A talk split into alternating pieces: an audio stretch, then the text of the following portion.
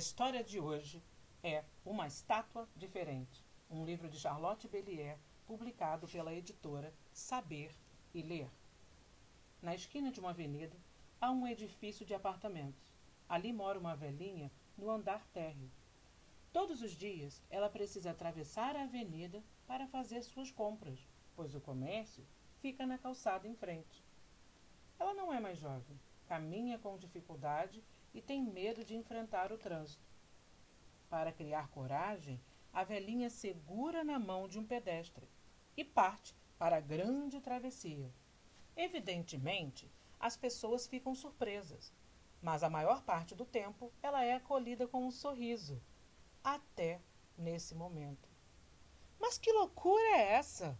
Não! Velhota, qual é o seu problema?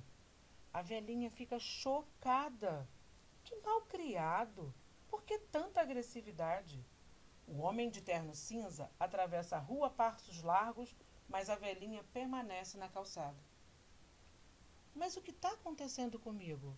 Não consigo me mexer. A irritação do homem transformou a velhinha numa estátua aborrecida e triste. As horas passam. Logo será noite. A velhinha ainda não fez suas compras. Ela quer se mexer, mas não consegue. Parece uma estátua. Então, começa a sentir muito medo, de verdade. E se ela ficar ali, paralisada para sempre? Ao voltarem da escola com seu papai, Ana e Daniel param para cumprimentar a velhinha do térreo. Como vai a senhora? pergunta Ana. Está tudo bem? Não é um pouco tarde para fazer compras? Mas a velhinha não responde.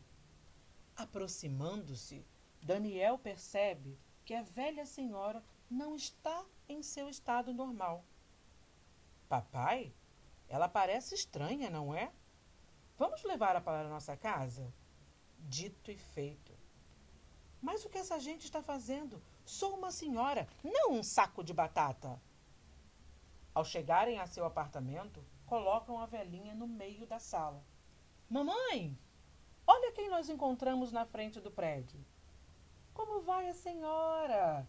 Ela pergunta educada. Não adianta. Ela não responde, diz Daniel. Parece hum, paralisada. Vamos procurar o médico do segundo andar. Talvez ele tenha uma solução, sugere a mamãe. O gato, que ronrona no sofá, acorda e fica intrigado com essa visitante estranha. Seu chapéu parece muito confortável, pensa ele. Fora, gato! Desça daí! É falta de educação subir na cabeça de pessoas que a gente não conhece, repreende Daniel. Ana corre para a cozinha e volta com alguns utensílios para proteger a velhinha. Daniel, não saia daí. E você gato levado, experimente voltar, ameaça ela. Quando os pais retornam com o médico, as crianças estão montando guarda. Veja, doutor, ela já está nesse estado faz horas, explica o pai. Depois de examinar a velhinha, o médico declara: Parece que um choque a transformou em estátua. Nunca encontrei um caso assim. E se a gente fosse buscar Mamadou do terceiro andar? sugere Daniel. Mamadou é um curandeiro. Mamadou espalha alguns grãos ao redor da velhinha, começa um canto ritualístico e atrai as crianças para uma dança empolgante. As crianças irradiam alegria, já os pais, esses não se sentem lá muito convencidos. Decidem ir à procura da estudante de farmácia do quarto andar. A estudante traz uma grande pilha de livros eruditos, mas ela também não pode fazer nada pela velhinha, para a grande consternação das crianças. Nesse instante, a vizinha excêntrica do último andar irrompe no apartamento. Vocês não estão sabendo de nada? Não viram o que aconteceu na rua hoje de manhã? A vizinha conta o incidente da senhora idosa com o homem de terno cinza. Está tão distraída que nem percebe a velhinha atrás dela. Depois, não sei o que aconteceu. As crianças se aproximam da vizinha do térreo. A gente compreende por que a senhora está paralisada.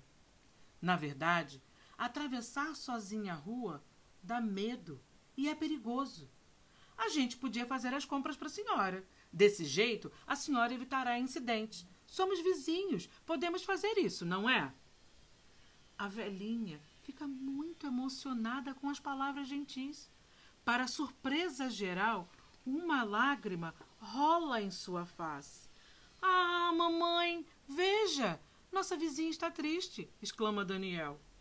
Não, olha, ela está sorrindo, diz Ana.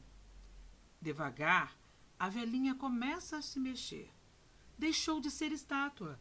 Alguns instantes mais tarde, ela murmura um tímido agradecimento, provocando gritos de alegria. Aliás, perguntou Ana, a senhora poderia dizer qual é o seu nome? Maria Luísa, mas como a gente se encontra todos os dias, me chamem de Marilu. Para começar a amizade que havia nascido entre eles, todos organizaram uma alegre festa na cobertura do prédio. Fim.